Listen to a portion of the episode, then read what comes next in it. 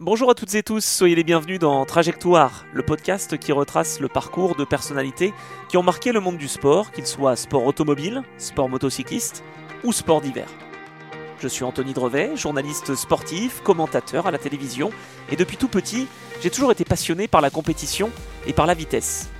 Alors à travers mes entretiens hebdomadaires, je vous propose de découvrir des histoires de passionnés, vraiment passionnants et inspirants.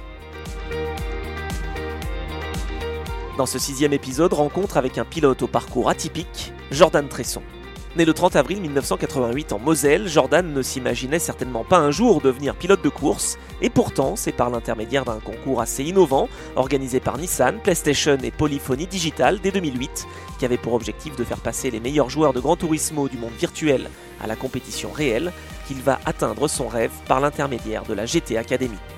Plus de 25 000 joueurs ont téléchargé le mode contre-la-montre de Gran Turismo 5 Prologue et les 20 plus rapides de chaque pays s'affrontaient dans des finales nationales avant que les gagnants de chaque finale ne se rencontrent à l'occasion d'une finale internationale sur le circuit de Silverstone. Après une première édition où il rate le coche de très peu, Jordan Tresson retente sa chance en 2010 et l'emporte face à ses adversaires, devenant ainsi pilote professionnel Nissan. Une progression plus que rapide qui l'emmène en quelques mois d'une 370Z GT4 à un proto Oreca LMP2 engagé par l'équipe Signatech de Philippe Sino dans le cadre du tout nouveau championnat du monde d'endurance. Un rêve pour Jordan, notamment avec un titre en GT4, une participation 24 heures du Mans et un podium en championnat du monde d'endurance, mais des moments également difficiles en étant immédiatement confronté à des pilotes professionnels à l'expérience bien plus vaste. Dans cet entretien, Jordan nous explique son arrivée chez Nissan, ses souvenirs de course sur des circuits mythiques comme Spa, Sebring, Monza ou encore le Nürburgring, mais aussi ses difficultés à continuer de rester dans le milieu malgré un très bon coup de volant.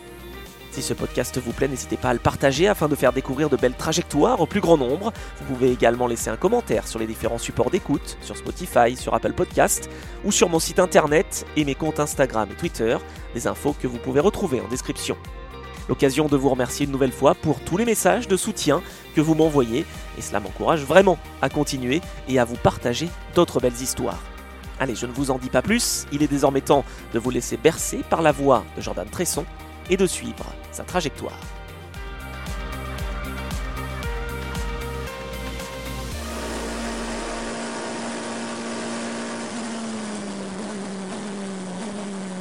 Bonjour Jordan. Bonjour Tony. Merci d'accepter euh, bah, voilà, cet entretien. Bah, avec grand plaisir.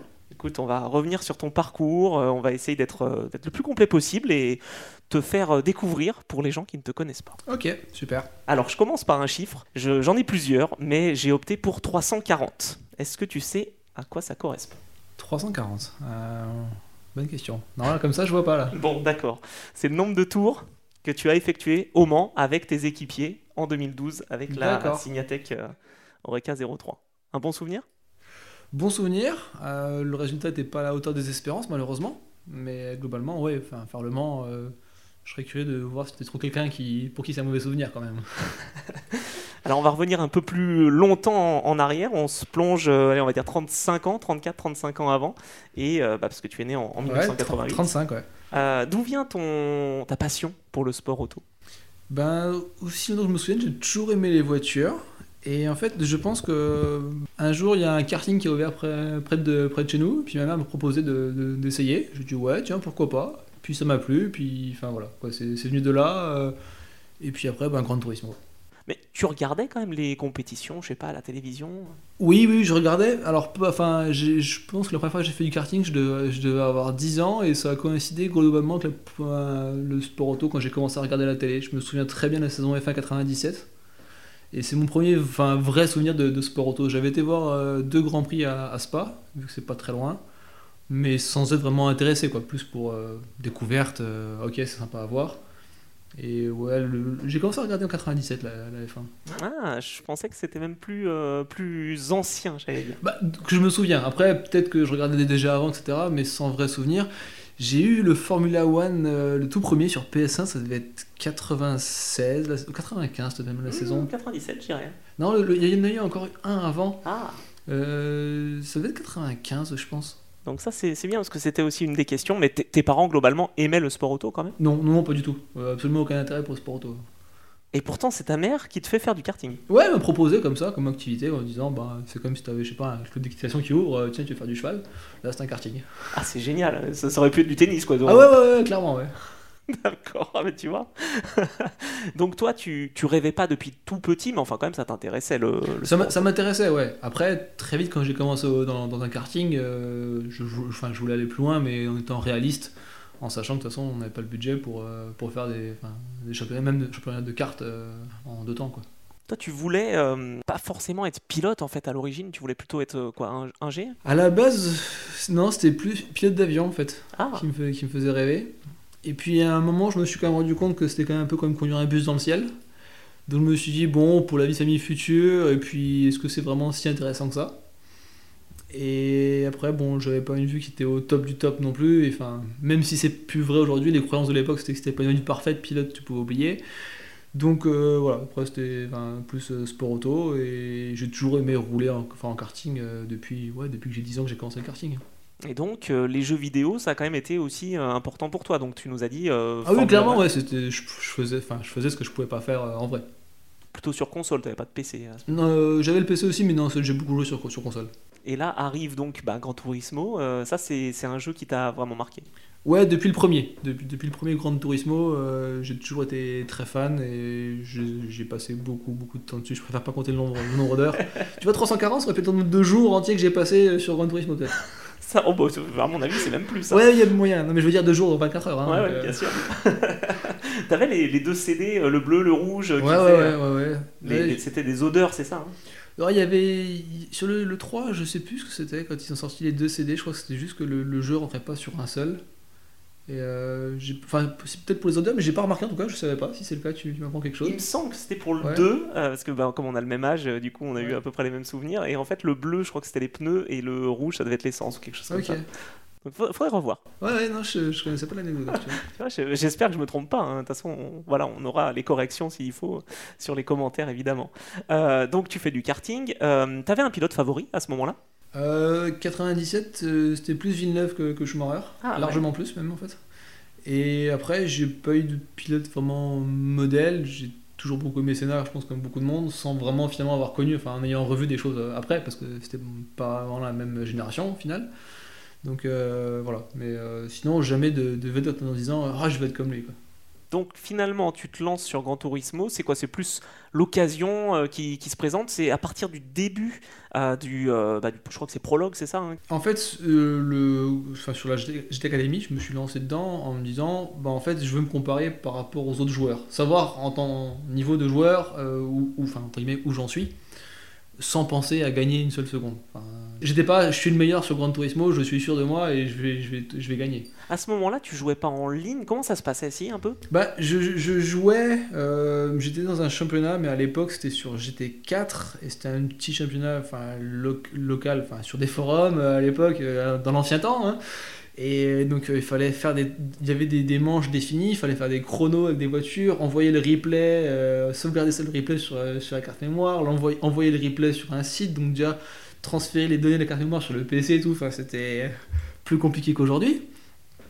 Et j'ai commencé et j'ai vu que j'avais, je, jouais devant. Et c'est pour ça qu'après, quand la GT Academy est arrivée, je me suis dit, bah ouais, dès 2008, la première année, ouais, je vais, je vais m'inscrire. Sans me dire, je veux absolument gagner. Évidemment, je voulais gagner comme, enfin, comme tout le monde, je pense.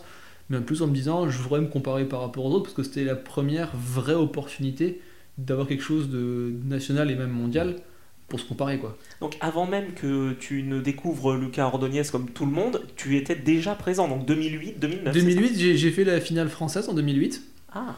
Euh, j'ai perdu en finale française. euh, enfin, je veux pas dire que je m'en veux encore, mais euh, je m'en suis voulu pendant longtemps parce que j'étais qualifié, j'étais je crois, dans quasiment les derniers qualifiés parce que c'était sur euh, 24 qu'ils en prenaient, je crois. On est d'accord que ça c'est pas en réel, hein, ça reste que Oui, sur oui, le- le jeu. que sur le jeu. Et sur les demi-finales, il fallait être dans les 4 et je fais cinquième en faisant une faute bête. Et euh, du coup, euh, je me- je m'étais dit que bah, ça aurait pu passer quoi au final. Euh, Ça te donne envie. Ouais, ouais, ça me donne envie. Et puis, ben, sans savoir que l'opération va être répétée plus tard, en me disant, bon, bah, j'ai raté une occasion, je me suis bien amusé, j'ai vu que j'étais pas si mauvais que ça, je suis, je suis content du résultat au final, mais toujours le petit, petit trou dans le cerveau qui dit, ah, si seulement t'avais pas fait cette bêtise-là, euh, qu'est-ce qui serait devenu, quoi. Ah ouais, intéressant. Donc c'est vrai que le, le concept est, est sympa parce que la promesse, c'est en fait d'emmener des joueurs directement en compétition réelle. C'est ça. Et tout de suite, tu t'es dit, ouais, c'est possible parce que ça paraissait quand même fou. Enfin, moi, j'ai vu ça de l'extérieur, j'ai même pas, euh, j'ai même pas essayé. tu Ah vois, non, de- c'est vrai que c'était un sacré pari euh, marketing et une sacrée enfin, opportunité. Ça, ça fait évidemment rêver beaucoup de monde. Il fallait avoir les gens aussi à la base qui ont eu l'idée de le faire et puis derrière de trouver les partenaires pour que ce soit possible parce que c'est pas non plus comme ça en disant Oh tiens, j'ai une idée, euh, tu vas voir, ça va être génial. Ça coûte pas trop cher, c'est bon. Ouais, ouais, ouais, ça va. Alors du coup, passe cette première expérience, la vie continue, enfin t'es étudiant, donc euh, voilà. L'année suivante, ça se répète, et là tu refais, euh, oh, j'allais dire encore plus sérieusement, mais Ouais, Pareil. je me. Plus compliqué parce que du coup, enfin, j'étais aussi à Paris pour les études, donc je rentrais le week-end. J'avais pas la play avec moi à Paris. Donc euh, ça voulait dire, ben, enfin, le week-end rentrer, j'avais une copine, euh, fallait consacrer un peu de temps aussi à droite à gauche, mais aussi pour jouer. Donc dur de trouver du temps, enfin, du moins autant que je l'aurais voulu. Mais ouais, je me, je me suis réinscrit en me disant, de toute façon, voilà, j'ai vu que l'année dernière, je pouvais faire la finale française. Le but, c'est de refaire la même chose, euh, parce que je sais que maintenant que j'ai le niveau, donc euh, faut y arriver. t'avais quoi comme volant à cette époque-là? G25 J'ai 25, ouais, j'ai 25. Donc, euh, Que j'ai encore. Que tu as encore. Que, que je joue plus avec, mais que j'ai encore. Qui vaut plus rien, mais que j'ai encore. Oui, bah voilà, effectivement. Mais c'est vrai que c'est. En fait, on, on se rend compte que voilà, le parcours est pas facile quand même pour arriver justement déjà à la finale française. Pas Ouais, simple. la finale française, c'était compliqué parce que de mémoire, sur l'année-là, c'était super, super serré. Euh, le combo, c'était c'était Indy, euh, le, le routier de Indy, avec une 370Z euh, stock et une version un peu, enfin GT4 ou équivalent. Et les deux temps étaient, étaient additionnés pour le, pour le résultat et le classement.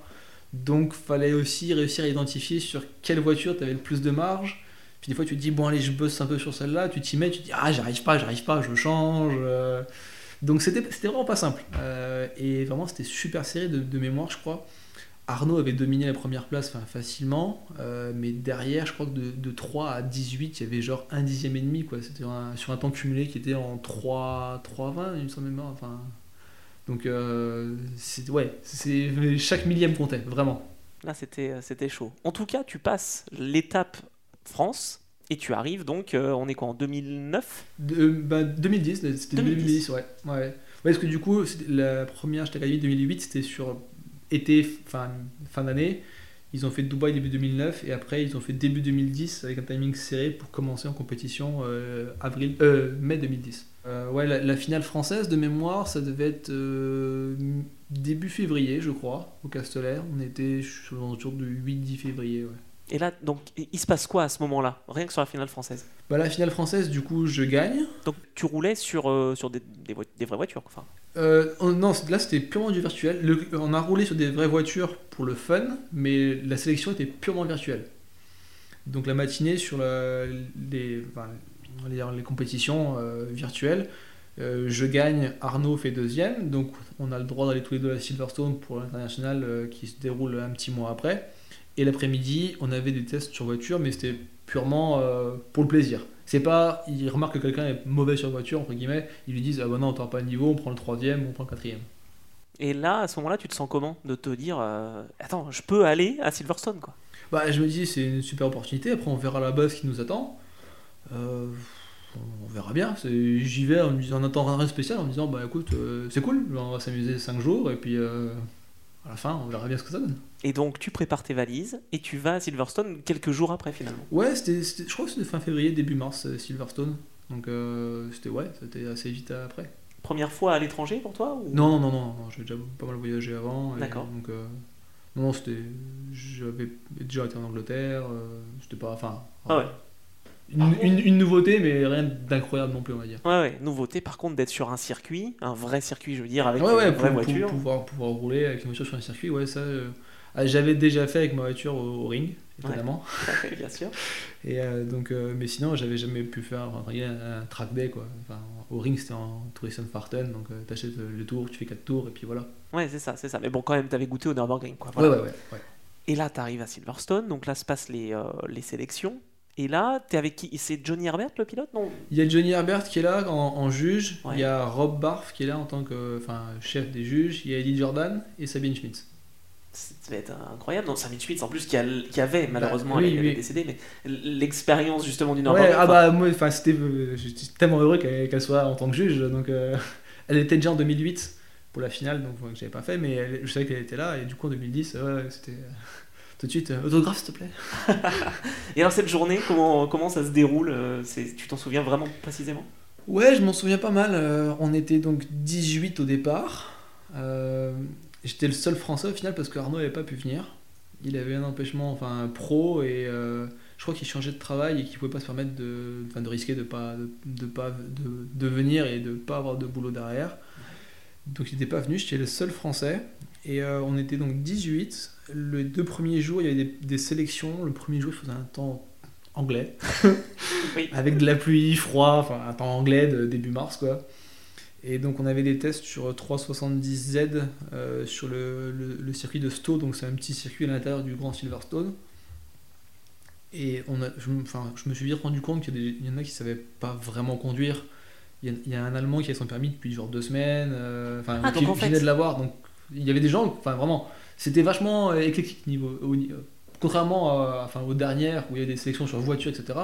Là, les sélections étaient pour tous les pays purement virtuelles, donc en prenant le risque d'avoir des, des, des, des gens qui, enfin, finalement, avaient le permis, mais ne savaient pas vraiment comment marcher une voiture, quoi. Enfin, un mec le lambda. Ouais, mais c'est dingue parce que si sur simulateur ou sur le jeu, en tout cas, tu sais quand même prendre des trajectoires, tu te dis qu'en vrai, ça peut marcher. Ouais, mais après, en vrai, t'as tout l'aspect, enfin, plus sentir la voiture, jusqu'où tu peux aller, t'as la- la peur qui entre en compte aussi, parce que, même si pas une, vraie peur, t'as une notion de pouvoir te faire mal.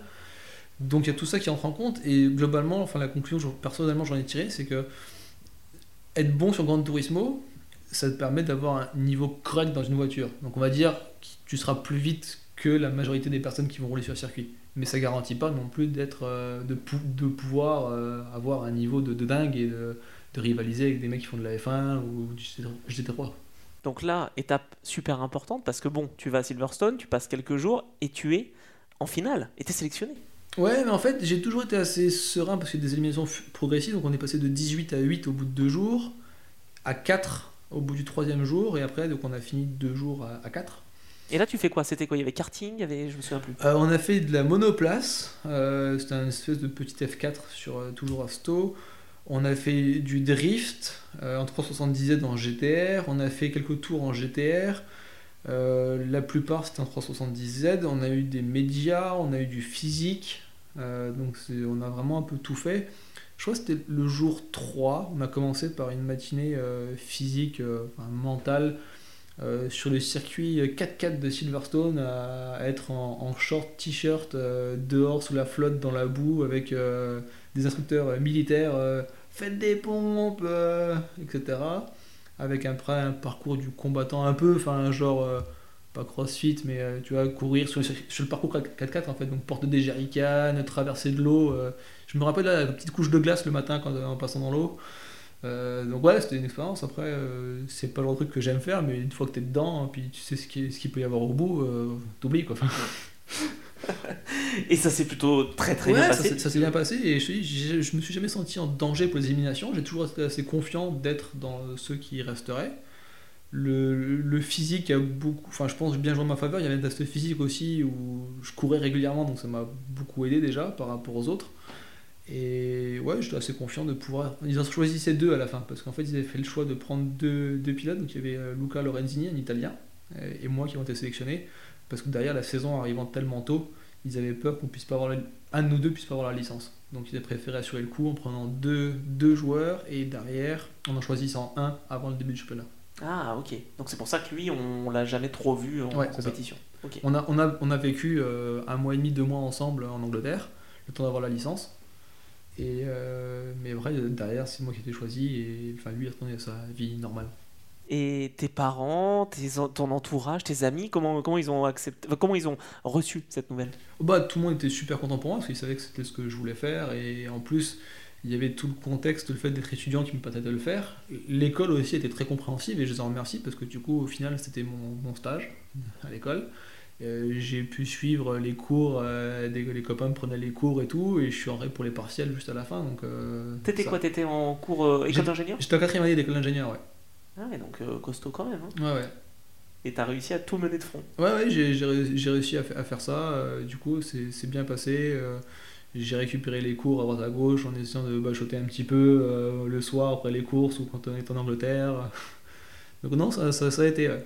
Et 2010, comment tu décrirais cette saison? Déjà, comment tu te sens en étant pilote Voilà, ça y est, t'es pilote, t'arrives pour la première étape du championnat, donc c'est le GT4 Europe, c'est ça C'est ça, GT4 Europe, ouais. Donc en 370Z avec RJN. Et bah, en me disant, bah voilà, quand on y est, euh, maintenant il n'y a, a, plus qu'à. Mais surtout, enfin, je, je le voyais pas comme ça à l'époque, maintenant avec le recul, mais surtout pas préparé du tout, parce qu'au final, euh, on a fait euh, une, une course avec la GT4 avant, en Angleterre, et c'est tout. Wow. Donc, on a fait un TSD à Silverstone. D'ailleurs, pour l'anecdote, euh, c'était l'inauguration de Silverstone, qui, la refonte avec les nouveaux paddocks F1. Et je me rappelle sur le jour-là avoir été doublé par une Sauber C11 où du coup, moment tu dis, tu veux, oh là là, stop, euh, attends, tu, tu, passe-moi voir parce que là, je suis dans une caisse de course, Silverstone, j'inaugure, il y a une Sauber C11 qui me double, c'est. Pourquoi pas Mais euh, ouais, donc euh, on a voilà, pas préparé du tout, quoi. Au final, ben, t'as les libres, ou... et puis après, il y a la course, donc faut y aller.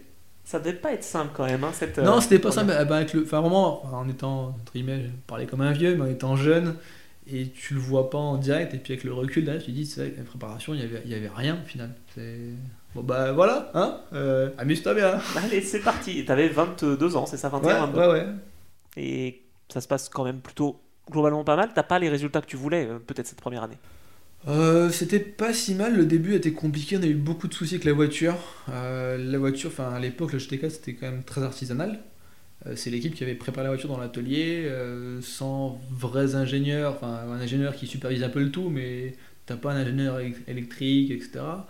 Donc c'était compliqué, beaucoup beaucoup de soucis avec la voiture, les freins, la boîte, on a beaucoup cassé, des problèmes. Donc euh, début de saison, euh, pas génial parce que c'était des week-ends, il y avait deux courses par week-end, mais quasiment une sur deux, on voyait pas la fin de la course. Euh, ça a commencé à aller mieux en fin d'année. Au... J'ai fait une course tout seul à Portimao. C'est là que je fais le premier podium, je fais troisième étant tout seul. Avec une qualif où j'étais vraiment pas loin des, mecs devant, donc ça, ça, ça, se joue. On était, je pense, à 5-6 à jouer dans la seconde, ce qui aujourd'hui est pas grand chose, mais à l'époque c'était quand même pas si mal, on va dire. Donc euh, ouais, c'était, une, une, ça, ça commençait à aller mieux à Portimao, Manicourt à la fin de saison, euh, commençait à trouver un peu une dynamique. Moi, à mettre dans le rythme, à mieux comprendre la voiture aussi. Bah parce que c'est comme tout, quand t'as pas d'expérience dans la voiture et puis qu'on te met dedans te, en disant bah voilà les clés et puis vas-y, euh, faut quand même s'adapter et puis prendre confiance, savoir ce qu'on peut faire, pas faire avec la voiture, etc. Donc euh, ça a demandé un petit temps et en fin de saison je commençais à me sentir à l'aise avec. Ouais. Et tu fais donc deux podiums, tu l'as dit, tu finis à égalité avec Lucas Ordonez quand même en oui. fin de saison. Ouais. Et euh, avec Rob Barth, avec euh, Alex Bonecombe, euh, comment tu fais le bilan de cette saison? Est-ce que Nissan est content de toi? Est-ce que RJRN est content? Comment, comment ça se passe? Honnêtement, j'ai pas de feedback de leur part. Ah oui. Voilà, c'est fait la saison. Tu fais la saison, c'est ouais, fini, et tu sais même pas si ça va continuer Ah non, non, je, je sais rien du tout. J'essaie de demander chez Nissan en disant bah, l'année prochaine il y a quelque chose, c'est quoi, c'est fini. et j'en sais rien jusqu'à janvier ou février, je crois. Attends, mais comment tu te prépares dans la... mentalement ah, Tu, tu te prépares pas, enfin, si tu enfin, vis au jour le jour, donc euh, j'étais à l'école, donc j'avais des choses à faire au final. T'étais en Angleterre encore à ce niveau-là? Euh, euh, Non, non, après, euh, quand ça s'est fini, donc la première course c'était, je crois, le 1er mai 2010. Après, je suis rentré, je suis rentré en France, euh, je suis revenu à Paris pour les études. D'accord. Et tu faisais les allers-retours Ouais, ouais, ouais. Et du coup, bah voilà, l'école était compréhensive aussi sur le fait que bah, je partirais, il y a des week-ends où je dois partir, euh, c'est pas, pas ah, un problème. pilote professionnel Ouais, ouais, ouais. Puis bon, ouais, c'était une école d'ingénieur transport, donc enfin, euh, si eux sont pas compréhensifs, qui le sera quoi C'était du marketing encore, je, comprends, je comprends qu'ils auraient pu pas trop vouloir ou vraiment autre chose. Si c'était, je sais pas, de l'agroalimentaire, euh, ok. Mais bon, là c'était vraiment dans le thème, donc euh, ils ont été très cool là-dessus. Ouais. Bon, bonne nouvelle quand même, 2011, bah ça reprend, tu repars. Ouais, ça, ça repart. Du coup, nous, nouvellement créé, enfin Blancpain euh, Endurance Series avec le GT4. Alors pas beaucoup en GT4, je crois qu'en année on, on est on est pas, pas beaucoup, on est 5 ou 6 je crois à faire toute la saison. Ouais, parce qu'il y avait les GT3 ouais. et une catégorie GT4 où tu étais. C'est ça. Et là l'année se passe bien, on, fait, on, est, on, enfin, on gagne à peu près tout, on fait podium à chaque fois. À part je crois Monza, on fait pas le podium, mais sinon les, il y avait 5 courses plus Spa. Et donc les 4 courses suivantes et, et, Spa, on fait chaque fois podium, voire gagner. Euh, ça se passe bien, mais au final il n'y a pas trop de concurrence non plus, donc... Euh, En étant réaliste, tu te dis ok, on gagne, mais finalement, pff, c'est quand même pas si dur. Ouais, d'accord, mais t'es champion à la fin de l'année, Ouais, euh, même ouais. sur 5, t'es champion. C'est sûr. Il fallait réussir à le faire. Sur le- le- ma plus grosse peur, c'était à, c'était à Spa, parce qu'on se retrouve, je crois, avec euh, quasi 8 tours d'avance euh, le dimanche matin, en gros. Donc tu sais qu'il peut rien t'arriver. Et la voiture était tellement pas fiable toute la saison d'avant. Et on a eu des soucis à un moment sur le début de saison, les essais. Et tu dis, tu, tu fais, s'il vous plaît, c'est, tu sais que c'est pas finalement toi, tu, tu fais tout ce que tu peux pour pas prendre de risques, mais quand t'es dedans, enfin, tu dis, bon voilà, euh, 4000 tours, on va mettre le rapport supérieur au cas où, on prépare la, la boîte, l'épingle de la source, au troisième, ça me paraît bien. Euh, donc, c'est pas drôle parce que t'attaques pas, mais il faut préserver la voiture, mais presque trop pour être honnête. Donc, Donc, là, euh, t'as t'as beaucoup appris quand même hein, cette année-là. Ouais, c'était vraiment une belle expérience. Après, euh, Alex aussi était quelqu'un vraiment de, de vite, donc ça fait une belle référence. On pouvait bien se comparer par rapport à lui. Et donc, ouais, c'était une belle année où- avec euh, des trophées, quoi. Ouais, pas mal du tout. Et, euh, et d'ailleurs, ouais, tu, euh, tu es face au frère Mansell, face à Eduardo Piscopo. Enfin, C'est Voilà, ça. Non, c'est vrai qu'il y avait les, les frères Mansell qui étaient sur la, la Lotus, euh, surtout à, Spa aussi. Bah, c'est c'est eux qui font deuxième. On- puis dans l'année, je crois qu'on partage le podium une autre fois avec eux, Manicourt, il me semble. Et du coup, à Spa, c'était euh, faut pas qu'il y ait de soucis. euh. mais là, t'es quand même. Enfin, moi, je- de, de l'extérieur, je me dis, mais c'est quand même génial. c'est- T'es t'es au milieu d'un championnat donc, qui vient de se créer avec des pilotes quand même de référence aussi. En GT3, je veux dire. Ouais, non, c'est sûr. C'est vrai, quand j'étais 3 et quand tu vois le monde qu'on croisait dans le paddock, c'est des, des, des gens que, enfin, que j'avais pas forcément pour idole, enfin, pas à ce point-là, mais que je connaissais de nom et que je connaissais leur palmarès, quoi. Donc, euh, c'était pas quelqu'un de lambda, quoi. Tu te sentais bien de, de passer de l'autre côté finalement parce que euh, ça changeait d'être dans les tribunes, quoi. Bah ouais, ouais, non, je me, sens, je me sentais bien, évidemment. euh, un peu, peut-être, enfin, pas intimidé, mais en me disant, euh, je suis comme au milieu de ces mecs-là. Donc, euh, faut avoir derrière la, enfin, la, derrière la reconnaissance, montrer que tu mérites de rester parmi ces, ces gens-là, quoi. Et surtout que t'avais envie de, encore une fois, Ah oui, c'est après, tu, tu veux toujours prouver que sans après, il faut pouvoir continuer, quoi. Bon, j'imagine que t'es champion, t'as toujours pas de feedback de Nissan. Et ben si, là, je l'ai eu un peu plus tôt, je l'ai su, je crois, au mois d'octobre, il m'avait parlé que, enfin, Lucas c'était déjà à l'MP2, et il m'avait parlé que normalement l'année prochaine, ça serait à l'MP2, il me l'avait- l'avait confirmé, donc là, c'était confirmé assez tôt, j'ai passé un hiver serein en sachant que ce serait du LMP2, on était sur un événement à, à Malaga, je crois, euh, au mois de novembre, quelque chose comme ça, et là, je l'ai su, donc euh, ça enlève un poids déjà, après tu te dis, tu fais bon à l'MP2, euh, rien GT4 à l'MP2, ça fait quand même, les marches sont, sont élevées, quoi, hein. C'est ce que j'allais dire, tu me dis que t'es serein. Moi, on m'annonce. Bah, je suis je- serein en me disant, je sais ce que je fais l'an prochain, je suis pas à pied, ça continue, c'est bien. Ok. Toi, t'avais déjà ton diplôme en poche de toute façon. Euh, ouais, j'ai eu le diplôme à fin d'année, fin, de, fin 2011, euh, j'ai eu mon, mon diplôme. Après voilà, 2012, c'était euh, pas, un boulot, mais j'étais officiellement chômeur. Quoi. Officiellement chômeur et officiellement Ouais, pilote. ouais. Et, euh, et là, alors comment tu te prépares? Parce que quand même, tu te dis, je vais piloter dans un proto. Tu fais beaucoup de Grand Turismo, tu fais beaucoup d'autres simulateurs, tu te prépares. Ouais, j'ai pas mal joué à GTR aussi, parce que du coup, c'était quand même une... T'avais les protos, etc. dans GTR, alors même si niveau graphisme, c'était pas du tout au niveau, mais pour les sensations, c'était quand même vraiment, vraiment bien GTR. Donc je me suis prépa- préparé un peu là-dessus. Et puis Nissan avait mis un peu plus de budget sur la préparation, on va dire, donc j'ai fait quelques... un jour où, euh, à Manicourt avec le proto pour découvrir ça. Euh, je pense que c'était au mois de février, il faisait froid, Manicourt, euh, frein carbone, euh, l'aéro, donc c'était vraiment très graduel quoi. Et c'est une voiture ouverte, hein, c'était l'Oreca 03. Ouais, ouais, c'était encore une voiture ouverte à l'époque. Donc c'était. Ouais, c'était. Ça fait un gros step quoi. Après, se préparer, le meilleur moyen de se préparer, c'est dans, dans la voiture. hein. Tu peux faire tout ce que tu veux en amont, euh, c'est dans la voiture que ça compte et c'est là que tu apprends le plus au final. Donc euh, même si tu as une idée, finalement, enfin, ça reste qu'un jeu vidéo, donc tu sais qu'après, en vrai, euh, aborder les chicanes de Manicourt à 230, euh, dans le jeu, c'est simple. En, en vrai, quand tu dis. toucher les freins mais pas trop, euh, c'est différent quand même. Hein. C'était quoi ta première sensation au, au volant, sachant que tu roulais avec l'équipe de Philippe Sino Ouais. à Signatec Donc euh, t'es quand même dans le grand bain aussi. Enfin, je veux dire, ils sont encore là, ils sont avec Alpine. hein, donc, euh, c'est sûr, hein, c'était vraiment une équipe très pro. J'ai beaucoup aimé travailler avec eux. Après, dans une équipe française aussi, ça facilitait la com évidemment, même si je parle évidemment anglais. Euh, mais dans une équipe française, tu comprends quand même mieux qu'une équipe anglaise. Et ouais, bah, un gros step parce que je parlais du monde aussi.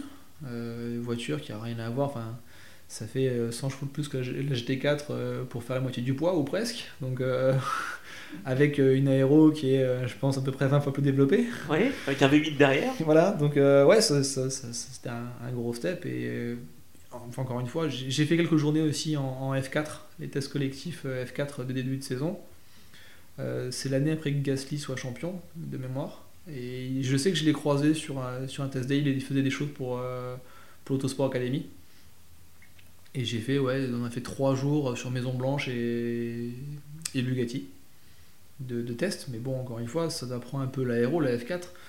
Mais entre une F4 et un P2, euh, hein, c'est quand même pas très pareil. Donc j'avais l'ingé de, de, de, course qui faisait la saison avec nous chez Signatech, qui était là aussi avec moi pour, euh, pour m'aider. C'était qui Olivier Bakis. D'accord. Qui, avait fait le... Bah, qui est encore chez Signatech. Hein. Ouais. Et, et, du coup, euh, il était venu avec moi pour euh, m'aider à comprendre un peu comment ça marchait, faire un peu des acquis, voir ce, y avait, ce que je, je pouvais améliorer. Mais voilà, c'était bien, ça à se préparer, mais encore une fois, le, le plus utile, c'est d'être dans la vraie voiture, sur un circuit. Donc, et ça, on n'a quasiment pas eu. Non, ça j'imagine, et le début de saison est assez rapide. Je voudrais, avant de s'intéresser à Sebring, en plus tu commences par Sebring, oui. c'est quand même dingue. Euh, tes coéquipiers, quel rôle ils ont à ce moment-là, Franck Mailleux et Olivier Lombard? Tu les rencontres quand? Euh, Je les rencontre, euh, je crois, sur fin d'année 2011, tout début 2012, chez Signatec, quand on va mouler le baquet. on se met ensemble, discuter un petit peu, mais sans avoir trop d'interaction. Après, bon, je les connaissais parce que bon, Olivier a gagné Le Mans quand même l'année d'avant chez, chez, chez Greaves. Euh, Franck bah, avait déjà roulé avec, avec Lucas. Il fait deux, je crois, l'année d'avant. Ouais, ils, font deux, ouais. Donc, euh, ça permet d'avoir. Pour moi, il fallait avoir des références aussi, savoir où je pouvais aller plus vite. Et du coup, je les voyais comme, comme ça, en disant je, je les aurais pour référence et me, comparer par rapport à eux. Et en me disant, je suis classé silver, je pense que par rapport à des gentlemen, euh, je peux être un bon silver. Donc, on peut réussir à faire quelque chose de, de bien, quoi. Et puis là, donc tu pars à Sebring. Euh, c'est voilà l'avion. Alors tu nous disais que tu avais, euh, déjà voyagé. J'imagine quand même que la saison 2012, elle t'a fait bien bien voyager. Ah oui, oui le, passeport c'est bien rempli, ouais, c'est sûr. le passeport et les miles euh, Air France, ça c'est bien rempli, c'est sûr. bon, là tu arrives à Sebring, donc tu sais que c'est un monument évidemment de la course endurance. T'étais fan d'endurance avant justement d'avoir cette opportunité Ouais, déjà avant, ouais. J'aimais bien l'endurance. et ouais, bah, Sebring. Donc c'est commencer par ça, c'est déjà un gros morceau. C'est presque, j'ai pas commencé par Le Mans, mais, mais presque. Enfin, c'est une course qui est super connue. Il y a une ambiance de dingue aux US. heureusement, à Sebring, on a eu deux jours de test collectif euh, la semaine d'avant. Donc, euh, on a eu le lundi, mardi euh, avant le week-end de course. Donc, ça permettait aussi de se familiariser un peu avec le, circuit. Et puis, il faut arriver en avance, décalage horaire, préparer un peu les choses. Donc, ouais, c'était une belle expérience. T'étais accompagné quand même à ce niveau-là aussi, parce que mine de rien, ok, il y a le côté pilotage, mais il y a tout le côté euh, gérer son sommeil, gérer son stress. tout, c'était débrouille-toi. Waouh, c'était dur, ah oui. Ah ouais, c'est pour ça. Après, je pense que sur les autres académies, Nissan a quand même compris qu'on manquait de choses. Et à partir, je crois, de 2011 ou 12, ils ont mis en place le driver development euh, pour aider à les accompagner un petit peu. Mais moi, c'était euh, voilà, euh, hop, on pousse à l'eau et puis on verra si tu sais nager. Quoi. Ouais, Lucas et toi, c'était vraiment les, deux euh, cobayes entre guillemets. Exactement. Mais tu t'es vraiment bien débrouillé hein, en entendant justement tout ça, les, conditions. C'est pas vraiment simple. Est-ce que tu as pu demander quand même des conseils à tes équipiers, à, Philippe Sino, à, d'autres? Ouais, tu essaies de prendre des conseils à droite à gauche, euh, mais au final, après, c'est bien d'avoir des conseils.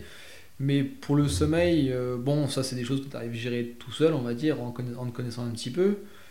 Mais après, il y a des choses où c'est, encore une fois, c'est la, la, piste qui parle. Donc, il euh, faut avoir du temps de piste pour pouvoir rouler et comprendre. Et après, c'est les conseils que tu as sur comment piloter la voiture, il bah, faut être dedans pour appliquer, ou pour essayer d'appliquer en tout cas. Donc, euh, encore une fois, ce qu'il ce faut, c'est du temps de piste. C'est rouler, rouler, rouler. Première fois à Sebring, comment, comment tu peux le comparer par rapport à Manico, même si c'est incomparable?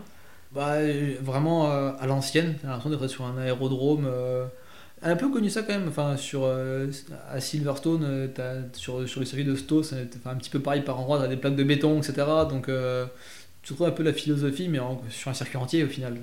Et ouais, le, turn 17, quand, quand, tu passes déjà en golfette, quand tu fais le tour ou à pied, que tu vois la marche qui fait 5 cm de haut, tu dis, tu fais Ah, c'est un trottoir le machin, là. faut passer dessus en proto pendant 12 heures, c'est sûr. Parce que. Donc ouais, c'est un monument. Le circuit en lui-même est pas plus intéressant que ça. Enfin, il n'a rien de particulier. C'est vraiment un circuit à l'ancienne, un peu vraiment à l'américaine. Et c'est un charme qu'on n'a pas en, Europe. Quoi. Alors, bon, ça se passe comme ça se passe, hein, j'allais dire, la, la qualif, donc 4ème P2, 13ème du général, bon, ça ok. Et puis, euh, en revanche, bon, abandon, euh, abandon pendant la course, qu'est-ce qui s'est ouais, passé? abandon, pas de bol. Euh, Olivier sort sur une, une flaque d'huile, enfin un liquide qui était laissé par un concurrent d'avant. Il touche rien, il est dans l'herbe. Je pense que c'était au turn 5, il me semble, il sort. Il est dans l'herbe et euh, il y a une Ferrari de Sheriff Corset qui arrive, qui sort aussi le même endroit et qui vient taper et du coup le châssis est fait. Donc euh, il y a un trou dans la coque au niveau des pieds. Donc euh, voilà, fin, de la course et j'ai pas roulé en course. Franck a pris le départ, Olivier a roulé derrière et ben ça, m'embête parce que bah, évidemment je roule pas assez bring en course mais surtout je, je vois le temps de piste quoi, en me disant ben c'est je sais pas, on va dire, les 3 heures de moins de roulage euh, avant le Mans.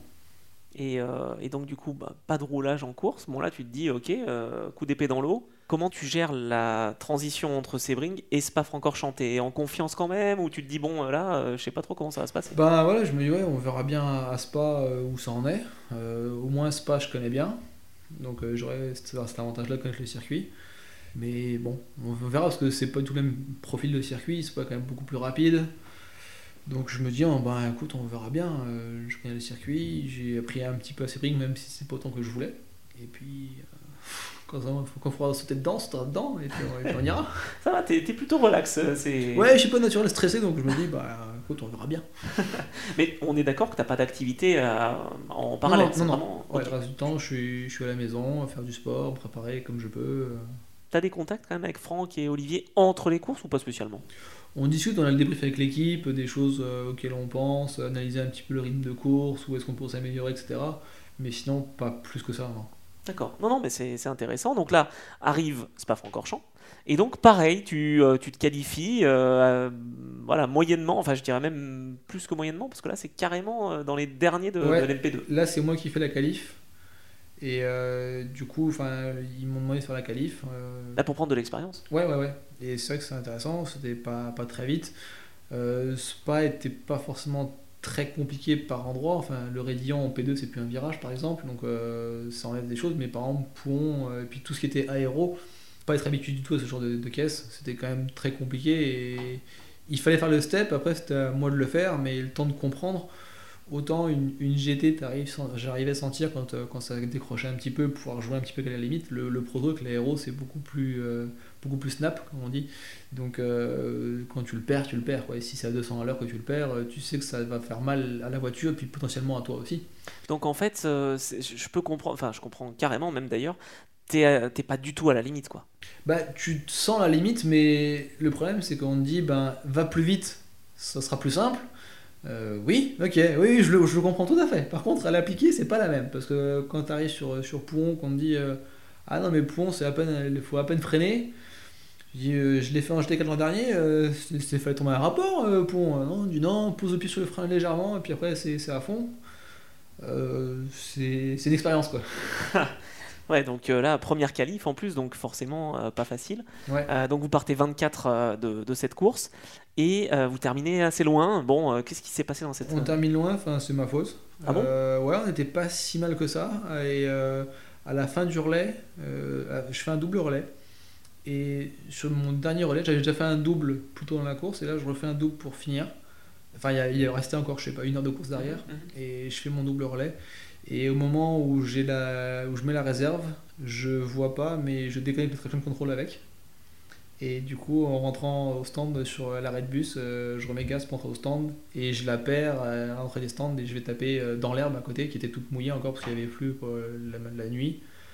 Donc euh, voilà, je vais, je, vais, je vais taper le mur, j'arriverai à la ramener au stand, mais il y a deux demi-trains à faire, donc pas course finie, mais voilà, aucune chance de résultat. Tout ça parce que. Euh, ouais, quand, quand j'ai, quand j'ai mis la, la, réserve, les boutons étaient petits et très proches l'un des autres sur le regard. Et je pas fait gaffe vraiment. Et je mets la réserve. Euh, et du coup, euh, je dis que je rentre au stand.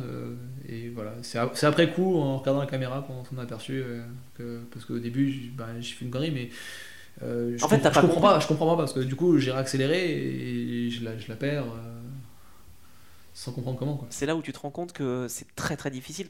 Bah, franchement, ça te, j'imagine, ça te conforte aussi dans l'idée de te dire, mais attends, mais je viens de GT4, je suis en proto LMP2, enfin, ça te saute euh, au visage. Ah oui, oui, clairement, ouais. Et sur le, là, en plus, on peut rien faire dans le sens où on a demandé à Oreca de changer un peu le dessin, etc. Mais c'est une voiture qui est homologuée, donc pas de changement possible dessus. Ah, et, les équipes pouvaient pas modifier non, plus non, Ok, ok. Donc euh, vraiment, enfin les boutons étaient vraiment petits, c'était des, des, tout petits switches, et quand t'as les gants sur un virage avec les vibrations, etc. Et j'ai peut-être des gros doigts, je sais pas. Et j'ai mis les deux, les deux en même temps, quoi. Bon, donc là, euh, j'imagine que niveau mental, euh, bon, t'es pas forcément en confiance avant le Mans, mais t'es tranquille. Ouais, ouais, ouais, non, ça, je suis pas, pas, en confiance parce qu'on arrive au Mans, je me dis, j'ai quasiment pas roulé quoi, dans la voiture. C'est clair. Bon, alors par contre, à cette époque-là, en 2012, si je dis pas de bêtises, il y avait quand même la journée test qui était deux semaines avant. Ouais, on a, on a, eu la journée test, donc j'ai pu faire les, les 10 tours. Euh, un peu perturbé par, par la pluie, donc euh, on n'a pas roulé autant qu'on aurait pu, voulu rouler.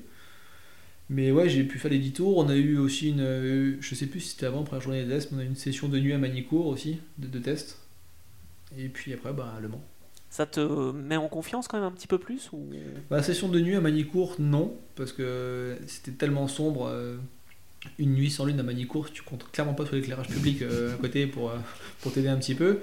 un proto, surtout à l'époque, c'était pas une Audi, hein, donc l'éclairage, c'était pas du tout ça. T'avais avais les phares qui étaient un peu, un peu en train de loucher, un qui éclairait un peu vers le trop, trop l'autre trop bas, donc, et les, chicanes très très compliquées de Manicourt de, de, de jeter là-dedans. Déjà deux jours, c'était pas simple en proto. Mais euh, de nuit, de jeter dans les chicanes euh, sans vraiment voir où tu vas, euh, c'était vraiment compliqué. C'était un peu mieux Le Mans, justement, pour, pour cette raison? Le Mans était très, très facile au niveau visibilité de nuit, en tout cas. D'accord, d'accord. Là, tu découvres ça aussi. Enfin, tu avais déjà découvert en GT4, mais enfin, bon, en LMP2, c'est encore autre chose. Ouais, c'est sûr. Et bah, raconte-nous quand même. Enfin, moi, j'ai envie de, de, savoir un peu, voilà, les, les 24 heures du Mans côté pilote, parce que tu avais déjà fait, je crois, l'année d'avant, en tant qu'ingénieur chez C'est ça, c'est ça. Je l'ai fait sur le muret des stands chez IMSA donc avec la Porsche, c'est ça? Ouais, Narak, Pilet et Armindo. Pas mal aussi ça. Est-ce que tu t'es servi de cette expérience-là en tant justement qu'ingénieur, ou en tout cas sur le, sur le muret, pour ta participation, même si je sais que ça n'a rien à voir avec un proto Bah, tu t'en sers pas en direct, mais tu as des connaissances que tu as acquises et qui, te servent inconsciemment, on va dire presque. Donc euh, ouais, ça, ça, aide toujours. Après, tu peux... Clairement, j'avais pas dit aux ingénieurs de Cinetech quelle stratégie euh, faire, etc. Mais euh, pour discuter avec l'ingénieur, ça, ça aide évidemment comprenais mieux. Ouais, ouais, Et en tant que pilote, donc, euh, bah, raconte-nous un petit peu, je sais pas, quand tu arrives aux vérifs techniques, euh, quand il faut euh, bah, mettre ton casque pour homologation, etc. Que, ce que tu fais déjà quand même en championnat du monde, évidemment, sur les autres. Ouais, mais c'est vrai que quand tu es au pesage, au moment, enfin, tu es à pesage jacobin, ça, ça, change. Le, monde que tu jamais vu ça avant, ou presque. J'ai fait le 24 du ring avant, en tant que spectateur, donc tu, tu sais autant de monde, mais là, autant de monde qui donne des autographes, qui prend des photos, etc. C'est ouais, impressionnant. Et c'est une semaine qui est fatigante parce que enfin, t'as ça, t'as les essais, les essais qui finissent tard, euh, la, parade, aussi, donc euh, c'est plein de choses. c'est une grosse semaine le moment. C'était un bon moment, tiens, la parade justement? Ouais, ouais, c'est un, un, bon moment, c'est sûr. On n'a pas eu un temps qui était génial, mais c'est un bon moment quand même. Tu, tu, peux le cocher, c'est fait quoi. Enfin, je l'ai fait. Donc tu fais ça, ok. Et puis bah évidemment arrive le week-end et la grande course. Là, ça doit être impressionnant. Je sais pas, rien qu'au départ, c'est pas toi qui prends le départ, mais quand même d'être dans cette ambiance-là, ça doit être fou. Ouais, c'est une sacrée ambiance. Euh, c'est évident, tu dis que c'est la, plus grande course d'endurance du monde et t'en fais partie. Donc euh, après, euh, tu sais que tout peut arriver. En plus, la fiabilité à cette époque-là était encore assez aléatoire au final. c'est pas comme aujourd'hui où tu sais que vu le nombre qu'il y a et la fiabilité, il y en a, il y en a on va dire 5 qui vont faire la course sans souci. Il faut aller plus vite qu'eux. Là, tu peux te dire, si je suis régulier, pas d'erreur, que la voiture ça se passe bien, on peut espérer un podium, voire, voire mieux. Ah ouais, pas mal. Ça c'est assez intéressant. Donc du coup, en test day, bon, ça se passe, euh, voilà, je veux dire, on est au Mans, 18 euh, du premier jour, 24 euh, du, du, deuxième jour. Et puis après, en, en qualif, vous êtes, bah, j'allais dire, à votre place, comme depuis le début de saison, ou un petit peu moins bien, 13e de la catégorie LMP2. Pas, pas, pas super vite, mais en sachant qu'on a une bonne voiture pour la course. D'accord. Euh, on n'a pas voulu faire un step spécifique pour la qualif en se disant voilà la course c'est 24 heures, on part un peu plus loin certes, mais euh, on, va pouvoir faire quelque chose sur la course. Le, top 5 à la régulière est envisageable, je pense qu'on avait le, rythme et, le, bagage pour pouvoir faire un top 5 à la régulière. Et donc, bah, ça se passe pas comme tu aurais vraiment voulu, parce que vous finissez quoi, 9 Ouais, on, on finit 9. ça se passe pas trop mal. Je crois que la nuit, on n'est pas très loin du podium, on doit être 4. je, je pars dormir. Et euh, le kiné vient me réveiller en, me disant euh, ben, Olivier est, sorti, euh, la voiture est, de, en train de, rentrer au box. Il, il, répare et c'est toi qui remonte derrière. Et genre à 3h du mat, et je me souviens avoir pensé du genre ça sert plus à rien de toute façon, on pourra, enfin, on pourra rien faire.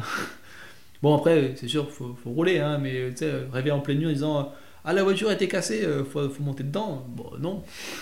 C'est ça qui est dingue parce que. J'ai pas envie. Non, mais je, le comprends à 200%. Mais tu vis quand même une course d'exception, t'es pilote, et t'as quand même cette, euh, ce sentiment-là dans la tête, ce qui est tout à fait normal, attention. Mais de te dire, bah non, mais franchement, euh, si j'y vais pas, c'est pas grave quoi. Bah ouais, ouais, en disant, bah, moi je viens là pour, euh, pour faire un résultat. Après, oui, tu, tu travailles un petit peu, tu te dis, tu fais bon, ça serait quand même dommage de, de, dire, bah non, je veux pas rouler, c'est de l'expérience en plus. Il y a quand même une, saison derrière. Hein. Enfin, Le Mans, c'est la grosse part du gâteau, mais derrière, il y a quand même d'autres courses. Il euh, faut pouvoir euh, être, être vite sur les autres courses aussi. Donc ça, ça va servir. Et après, donc, je suis monté, je fais un, je fais un quadruple relais avec le lever de soleil. Donc ouais, après, là, c'est un moment que t'apprécies quand même beaucoup plus au final. J'ai bien fait de me lever. ouais, ouais, c'est ça, ouais, ouais. Donc t'as vécu le, lever de soleil, ça c'est ouais, ouais, ouais, le lever de soleil. J'ai fait un peu le coucher de soleil aussi, c'était pas encore totalement couché, mais j'ai fait, euh, on va dire, la, fin de la, du jour. Et quand tu fais le début du jour aussi, c'est des beaux moments. Hein. 3,44,0 ton meilleur temps. Franchement, je suis impressionné parce que Franck Mailleux, je crois, mais c'était pas en course, a fait 3,41,8 ou quelque chose comme ça. C'est pas loin. Hein ouais, c'est pas loin, mais toujours, hein, enfin, en tant que compétiteur, tu te dis, tu fais, ouais, il y, a quand même, y a quand même de la marge au final. Attention, 13 km. Oui, le circuit est grand, mais tu te dis aussi, il y a quand même beaucoup de lignes droites au final. Donc, euh, les virages Porsche, c'est sûr que c'est là où j'en sais le plus. Enfin, dans le rapide, c'était le plus compliqué. Mais je commençais à comprendre un peu comment bien freiner, parce que sans ABS aussi, j'avais jamais fait avant. Donc, euh, à part à Silverstone sur les, petites formules, les petites formules Silverstone et puis en F4 les test day, mais sinon pas en course. Donc, euh, c'est de l'expérience aussi qu'il faut, qu'il faut acquérir comment bien faire un, bien faire un frein, etc. Donc, euh... Comment t'apprends ça justement? Parce que euh, c'est bien beau de dire ok, je mets la pression à 100 bars, j'en sais rien, 80. Bah après, c'est, juste, euh, voilà, tu, tu, le vois aux acquis qui te manque un peu de pression, donc tu sais que la prochaine fois que tu sors, il faut en mettre plus. Et puis, ouais, mais à chaque fois, chaque tour, faut que tu mettes la même. c'est, c'est, super dur. Ouais, après, c'est vite un réflexe assez enfin, mécanique. Tu, tu mets quasiment autant que tu peux en fait. Parce que quand tu arrives sur des, des pressions comme ça, c'est le maximum. Et puis, euh, tu arrives finalement pas trop dosé en plus là-dessus parce que tu t'énergises tellement le muscle quand tu tapes dedans que bah, après tu sais qu'il faut relâcher progressivement. Mais pour la pression, c'est dur de dire j'ai mis la même chose que le tour d'avant, mais au final, mécaniquement, ça, ça se fait, ça se fait euh, inconsciemment, quoi, presque. Est-ce que tes parents, j'insiste encore, hein, tes parents, peut-être ta copine de l'époque, je sais pas, mais sont venus aux 24 heures Ouais, ils sont venus, ouais. ouais. Ils sont venus. Euh, beau souvenir Ouais, beau, beau souvenir. Après, c'est vrai que pas aussi dispo que je le voulais pour eux. Enfin, c'est sûr que c'est embêtant. T'as envie de passer du temps avec eux, mais tu peux pas trop. Et puis bon, tu sais, ils sont pas fans de sport auto, donc des fois, il faut que tu leur expliques des choses qui pour toi te paraissent évidentes et t'es un peu dans le, dans le stress du truc et tu... mais quand même, je vais aller rouler là, je vais mettre mon casque avant, d'accord. donc euh, ouais, c'est bon souvenir, mais pas incroyable non plus. C'est pas un moment que tu partages comme si, euh, on va dire, euh, toute la famille entière est fan de sport auto et qu'ils ils savent parfaitement ce qu'il faut faire avec les moments. Quoi. Ah, ok, c'est intéressant ça. Euh, ensuite, on arrive à Silverstone, donc un circuit que tu connais bien. Ouais. Et pourtant, bah, ça se passe pas comme on aurait pu le penser. Bah ouais, c'est coup de pas de bol. on n'était pas très vite en plus. Et puis à un moment, je, je, je crève sur le droit de, de Magots dans ma gosse euh, du coup, pardon. C'est pas l'endroit où il faut. Ouais, je, je crève, euh, j'arrive la, la garder, et au moment où je reviens en piste, euh, je passe sur une partie herbe qui doit faire 1m50 de large, et il y a une bosse dedans que je vois pas, et je la perds, et je tape le mur, et du coup, fini. Ah ouais, ça se joue tellement à rien. Non, mais on se rend pas compte. C'est vrai que, tu sais, du canapé, on a souvent les experts qui disent Ah ouais, bah alors là, franchement, il aurait pu faire ça et tout. Là, tu t'es vraiment rendu bah compte, ouais, je, je, traverse là en me disant Bah voilà, crevaison, on la ramène au stand. En plus, c'était pas si loin parce qu'on était dans les, dans les box F1. Donc, euh, bah, il restait en rosto, hein, comme virage. Mais du coup, je traverse l'herbe en me disant Bah, pas de gaz, je laisse rouler. Et puis, il y a, y a, un coup dedans qui me déséquilibre la voiture de la crevaison. Et du coup, j'ai tapé à gauche, euh, le, le, mur est à 5 mètres à peine. Et voilà t'en veux à ce moment-là Ou tu te dis que bah. Ben, je m'en veux, mais en me disant, bon, ok, c'était une erreur. Enfin, une de plus, vous avez déjà quand même une erreur avant. Ouais, mais là, vous en avez tous un peu fait, non Ouais, et puis mais après, tu te dis, bon, bah, au final, il n'y avait rien à jouer. Donc, c'est pas comme si tu dis, ah, bah, on était P3 ou P2, voire P1. Et là, je ruine tout, quoi. Donc, je crois qu'on était, je sais plus, 7 ou 8 à ce moment-là. Donc, bon, c'est dommage, mais il y a, a d'autres fois où je m'en plus voulu que ça. Quoi. Après arrive le Brésil et pareil, encore un abandon Ouais, un abandon, on part des stands, je, pars des stands. Ah, c'est toi qui fais le départ je prends, Non, non, non, non, Je, au Brésil, euh, je sais plus qui fait le départ, mais je prends mon relais. Euh, je me demande si c'est pas lui qui fait le départ. Je prends mon relais et l'arrière gauche, non, l'arrière droit, pardon, est, est pas serré. Et, enfin, mal serré en tout cas. Donc on s'en rend compte, ils me le disent. Euh, je dis ok, j'essaie de la ramener et finalement je, donc, je suis au ralenti, mais je, je, perds la roue dans je sais plus quel virage, au milieu du circuit, une partie sinueuse. Et du coup, bah, la montée à la fin euh, sur le, gauche, euh, voilà, pas possible de monter avec, avec, le, avec le, diff, ben, pas assez de, coupe qui va sur, sur la roue qui fonctionne. Donc encore une occasion ratée parce que bah, c'était quand même pas si mal. Enfin, je veux dire, un sixième du P2, voilà. Bon, ça, ouais, on n'était pas trop mal au Brésil, le rythme était pas trop mal. Euh, mais bon, encore un coup de pas de vol. Euh, j'ai fait des erreurs, c'était l'équipe qui en faisait une, quoi. C'est mhm. dommage que. Et là, tu leur en veux pas à ce moment-là Non, non, bah non, après, enfin. Je pars du principe qu'il y a que ceux qui font rien qui font pas d'erreur. Donc, euh, bon, bah voilà, ça arrive, hein. même en F1, ça arrive, on voit des, des fois des groupes pas serrés. Bah là, c'est arrivé sur nous, puis pas de bol. Et alors, l'ambiance dans l'équipe, est-ce que ça influe justement euh, là-dessus? Bah, Ça influe, l'ambiance c'est pas génial, mais en même temps, en sachant qu'on n'a pas ce qu'il faut pour aller chercher les meilleurs, parce qu'au niveau du budget, c'est clairement pas le même budget qu'il y avait Ader Delta, qui est. Tu voyais ce qui passait comme frein, etc. Enfin, tu savais que tu pouvais pas rivaliser avec. quoi. Toi, t'avais pas des freins de neuf à chaque fois Ouais, voilà, tu, tu, tu, partais, euh, tu faisais enfin, la séance d'essai d'une course avec les freins de la dernière course, des choses comme ça. Donc, euh, pour te caler, c'est jamais, jamais le top et le budget n'était pas, était pas à la hauteur de ce qu'il de ce, ce aurait fallu pour, pour, euh, pour, se battre avec les, top teams devant. Et du coup, bah, voilà, on, fait, on fait ce qu'on peut, mais malheureusement, encore une fois, encore une occasion ratée. Quoi. Et pourtant, euh, il y avait quand même un, peu de rythme, et puis là, vous arrivez à, à Bahreïn. Euh, bon, circuit, je sais pas si tu le connaissais sur, sur le simulateur Je connaissais de, de la F1, D'accord. mais ouais, circuit ben, assez sympa au final. Je pensais, que je pensais moins amusé que ça. Très dur pour les freins. Mais euh, un circuit qui est, assez agréable à rouler. Euh, bah, très chaud évidemment. Ouais. Euh, parce que c'est en septembre si je dis pas de bêtises. C'est ça, c'est ça. Donc ouais, une belle expérience Bahreïn. C'est moi qui fais la qualif aussi. Ouais, bah là c'est quoi, 9 ouais, je, crois. Ouais, j'allais dire, je, je, fais, je fais 9 il me semblait. Mhm. Et, mais en me rapprochant de, des, des, autres, derrière, juste derrière Roman, je crois, Roman va faire 7 ou, 8, à quelques, je suis à quelques dixièmes de oui, lui. parce que Roman Roussinov roulait dans l'autre voiture. C'est ça, ouais. En me disant, bah du coup, vu l'expérience qu'il y a, etc., c'est pas, pas mal. Je sentais que ça progressait aussi. Surtout que lui, il a fait de la monoplace, il a fait. Enfin, il a. Oui, voilà, il, a, il, a, beaucoup plus d'expérience que moi. Donc je me dis, c'est pas, pas si mal. Et puis ben, la course se passe bien, on fait P2. Donc, euh... Attends, c'est génial, euh, la course se passe bien, c'est magnifique, tu fais ah ouais, deuxième place. C'est sûr, mais vraiment, enfin, le, tu vois, sans trop comprendre d'où ça venait, parce que finalement, on était bien dans le rythme, on n'avait pas trop en début de saison, et là, tout d'un coup, ça a marché. Alors, est-ce qu'on a réussi à trouver les bons réglages? Est-ce que, mais voilà, c'était, bah, tout, tout se met en faire ensemble, et euh, récompense, tu dis quand même que la mérité, après toutes les erreurs qu'il y a eu d'un peu, d'un peu tout le monde, euh, c'est bien pour une fois qu'on passe au travers, et puis euh, que ça se passe bien, quoi.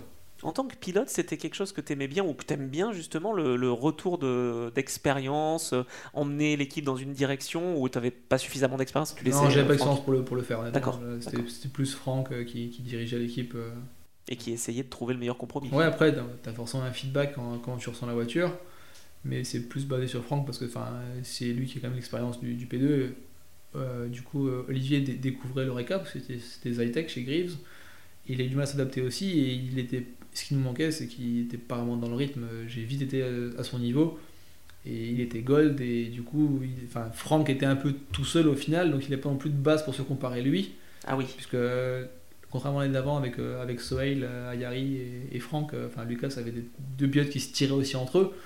Et là, Franck était un peu tout seul. Alors, il avait l'expérience, je pense qu'il était, était, vite, mais je pense que si quelqu'un avait peut-être poussé aussi un petit peu, il aurait pu être un petit peu plus devant, et puis ça aurait aidé aussi tout l'équipage. Quoi. Donc, euh, ouais, c'est ça, ça aurait emmené euh, tout le monde vers le haut. Donc oui, il y a peut-être cette explication-là aussi. Et puis après arrive Fuji, donc là, euh, circuit très connu sur Gran Turismo. Oui, très. et vous finissez 8, bon. Ouais, Fuji, pas dans le rythme, sans trop comprendre pourquoi. Dommage que c'était sur l'état de PlayStation. Donc, ouais. Il y avait des, représentants justement pour les Oui, oui, oui, oui, oui, il y a, il y a Kazunori Yamauchi qui était, qui était venu nous voir et tout. Donc, il n'y avait pas eu trop d'événements, enfin d'activation marketing, on va dire. Mais il, y avait, il y avait du monde qui était là, ouais. Il y avait une pression supplémentaire ou pas? Non, pas spécialement. Après, Cignatec aussi était bien connu euh, au Japon parce qu'il s'est fait rouler bien notre lévier avec le Super GT, etc. Donc euh, il y avait pas mal de fans. Mais euh, du coup, non, pas vraiment de pression en plus, juste pas vraiment de rythme sur, le week-end. Quoi. Ouais, une course un peu à oublier. le Japon, quand même, ça t'a plu? Parce que t'es quand même au Brésil. ouais, non, le Japon, j'ai beaucoup aimé. J'aurais voulu pouvoir y, rester une semaine de plus. Bon, la Chine, t'es deux semaines après. Donc j'aurais bien voulu rester au Japon euh, pour une semaine avant de bouger sur la Chine, mais j'ai dû rentrer en Europe parce que Nissan avait un événement, euh, il voulait pour l'événement, donc euh, j'ai eu droit à un joli petit Euro, enfin France, Japon, Japon, France, France, Chine, Chine, France en deux semaines quoi. Donc, ça, tu vois, je parlais de, de la préparation physique, là le décalage horaire, ça doit pas être. Bah, j'ai toujours bien vécu le décalage horaire. J'ai fait pas mal de voyages avec mes parents avant et j'ai jamais trop été embêté. Et quand tu commences à te connaître un petit peu, tu sais quand dormir, etc. Enfin, pour moi, en tout cas, je suis pas, je suis pas gêné, donc, euh, donc ça me va. Bon, donc ensuite, bah, tu le dis, euh, fin de saison à Shanghai. Et là, euh, une bonne performance aussi, ta deuxième meilleure performance en tout cas avec l'équipe, cinquième. Ouais, on, fait, on fait cinquième, je suis très content dans la voiture. J'ai bien eu le circuit aussi, je pensais pas que ça serait aussi sympa. donc, belle expérience de mémoire sur, je crois que je suis à 8 dixièmes de franc, quelque chose comme ça en me disant bah voilà enfin j'arrive à un niveau que je trouve euh, raisonnable. C'est normal c'est la fin de saison euh, voilà ça y est voilà, en, en, se disant aussi en ayant d'un côté le regret en me disant ben si j'ai pu avoir tout le temps de piste que j'aurais dû avoir euh, sauf les, enfin, tout ce qui s'est passé de, comme péripétie avant mhm. en me disant j'aurais peut-être pu être là à ce niveau là je dis pas forcément au Mans mais, mais à Silverstone par exemple ou légèrement après donc un peu embêtant quoi. Surtout que Lucas a réussi à avoir deux, euh, deux, chances, on va dire, au Mans. Toi, t'as pas une autre chance finalement ouais, hein. ouais, Au Mans et en proto, je veux dire. Ouais, non, c'était la seule. Après, Nissan a, arrêté pour euh, raison marketing. Euh. Parce que, ah oui, donc t'as as quand même eu la chance de faire, de faire ce programme-là, donc tu peux pas t'en plaindre évidemment. Non, non, non, c'est sûr. Mais par contre, il y a ce côté frustrant, j'imagine. Comment tu, tu, fais le bilan de cette, cette saison 2012, donc la première du championnat du monde d'endurance Tu y, as participé, tu en faisais partie Bah, tu l'as dit, frustrante au global. Parce que euh, du potentiel pas converti par moment, des fois des moments manque de rythme. Donc tu dis, euh, ouais, c'est dommage. Euh, après, moi, pas au niveau où j'aurais voulu être toute la saison. J'aurais voulu être au niveau de Franck, évidemment, mais en sachant que c'était pas vraiment réalisable non plus. Mais en étant plus jeune, sans vraiment le comprendre, juste en portant un principe basique en disant, ah, je suis pas au niveau, pourquoi je suis pas au niveau? Et après, c'est avec le recul où tu dis, tu fais, oui, bon, après, t'as jamais fait ça quand même, faut s'habituer un peu, ça vient pas du jour au lendemain. Donc, euh, ouais, frustrant. Est-ce que tu doutes, parce que c'est ce qu'on dit aussi sur certains pilotes qui ont du rythme, du niveau, mais au moment où ils commencent à douter, ils sont plus, ils mettent plus un pied devant l'autre. Est-ce que ça, tu l'as ressenti? Sans vraiment pas le ressentir, mais en sachant que ouais, c'était pas, j'étais pas au top en confiance, en me disant, euh, allez, euh, je vais tenter ça, quoi. C'est plutôt en disant en période défensive, euh, pas, pas faire d'erreur, euh, temps de te remettre un petit peu euh, dire, droit dans tes, dans tes bottes en disant bon ok ça c'est une bonne course, maintenant on peut passer, construire là-dessus. Et ouais la, la confiance c'est une partie importante clairement. Est-ce que cette saison 2012 aurait pu peut-être bah, te permettre de rebondir en ELMS Est-ce que tu as réussi dans, dans l'année à nouer des contacts peut-être avec d'autres équipes Non, j'ai pas du tout essayé de, ah, pas essayé ça. Non, j'ai vraiment pas essayé. Après, j'ai eu des offres euh, pour 2013 du coup. Ok. Mais euh, avec un million de budget quoi. Donc euh, oui bon, désolé mais. Donc ils ont vu que tu avais du potentiel en étant un bon pilote silver. Ah, je pense après que certains de toute façon proposaient tous les silver si tu le budget pour.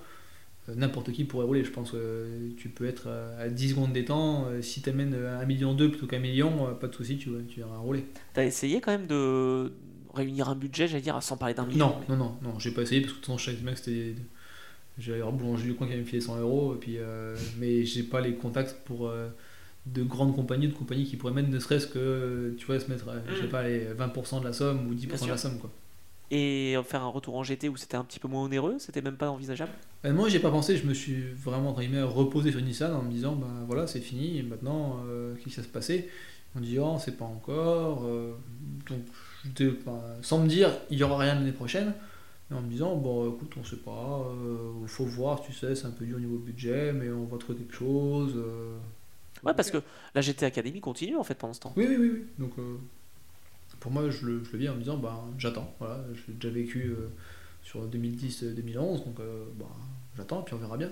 Et là, alors arrive 2000, fin 2012, début 2013, tu, tu fais quoi? Tu trouves un travail?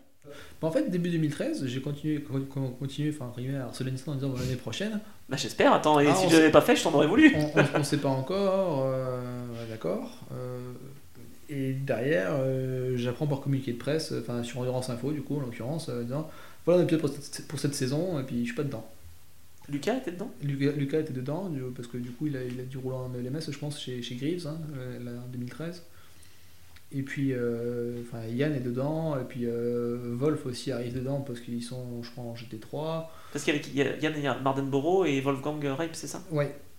Et toi non? Et du coup, non. Et il y avait aussi un Allemand, il y avait euh, Florian Strauss, je pense, Exactement. qui était dedans. Et donc, du coup, je suis pas dedans. Donc, j'ai bossé en disant, bah, c'est quoi? Ah ouais, non, bah, du coup, marketing, euh, pas les budgets. Donc, euh, voilà, merci, au revoir. Parce que la France peut-être était pas un marché intéressant. Je sais pas, honnêtement, c'est. Et du coup, c'était Darren Cox. Et je lui dis, mais. Enfin, ça coûtait quand même pas cher de me le dire déjà avant, de une, que je puisse essayer de rebondir, et de deux, me l'annoncer en personne avant le communiqué de presse, parce que, bon, C'est dingue. ça fait très plaisir à apprendre euh, que t'es viré pour le communiqué de presse, quoi, au final. Oh là là. Et, et là, euh, est-ce que pour le digérer, justement, tu mets du temps? Bah, je me dis, bon, bah voilà, c'est fini, j'aurais profité de deux ans, j'ai fait championnat du monde, j'ai fait Le Mans, euh, c'est bien, enfin, j'ai profité.